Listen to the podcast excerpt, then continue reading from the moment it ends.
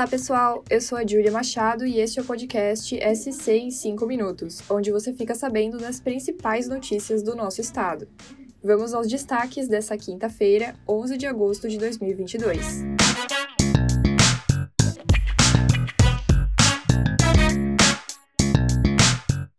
Aconteceu nesta quinta-feira em várias universidades a leitura da Cartas Brasileiras e aos Brasileiros em defesa do Estado Democrático de Direito. Em Santa Catarina, a principal cerimônia ocorreu na Universidade Federal de Santa Catarina, a UFSC, em Florianópolis.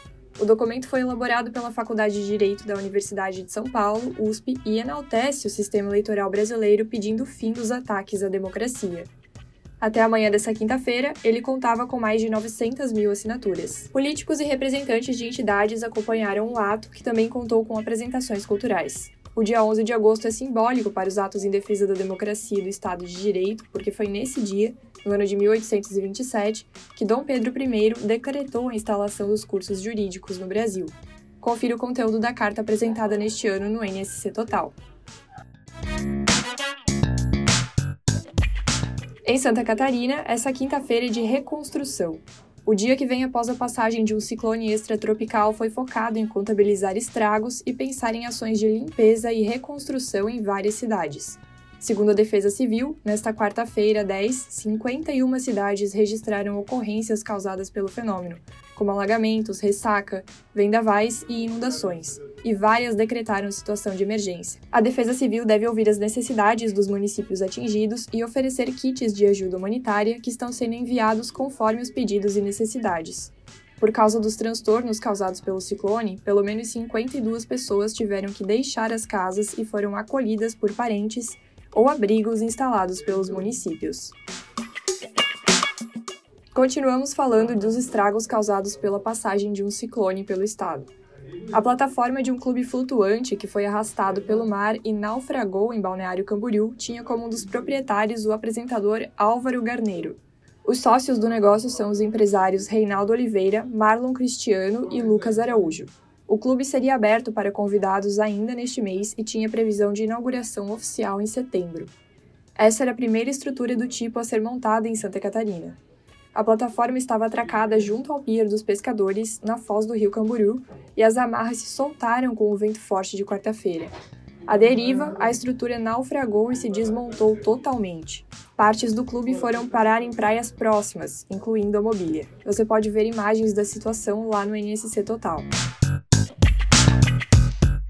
Lá em Criciúma, no sul do estado, a prefeitura decretou situação de emergência nesta quinta-feira por conta dos estragos do ciclone. Mais de 300 pessoas foram afetadas na cidade. Segundo o município, 65 ocorrências foram registradas, entre alagamentos e quedas de árvore. Pelo menos 40 pessoas ficaram desalojadas e 30 seguem desabrigadas e acolhidas em um ginásio da cidade, o decreto, de acordo com o prefeito Clésio Salvaro, foi publicado para que a volta à normalidade seja acelerada e haja um apoio instantâneo aos moradores afetados.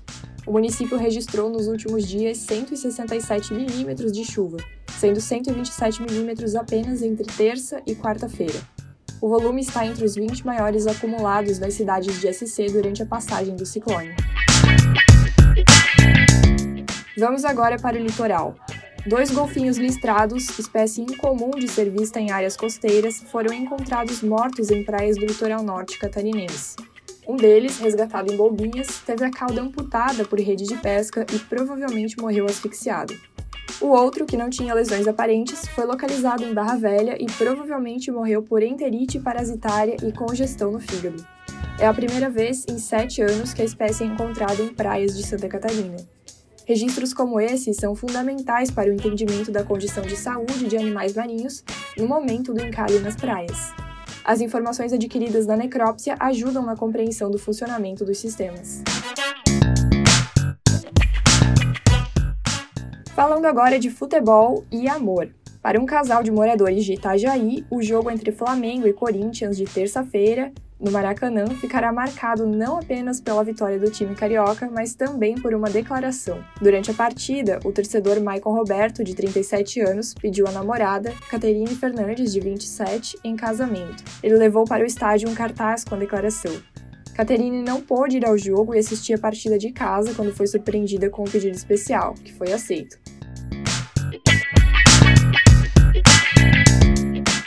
Esse foi o podcast SC em 5 minutos, veiculado de segunda a sexta nas principais plataformas de streaming.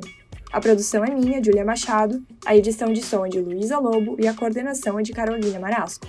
Essas e outras notícias você pode conferir em nsctotal.com.br. Até a próxima. Tchau, tchau.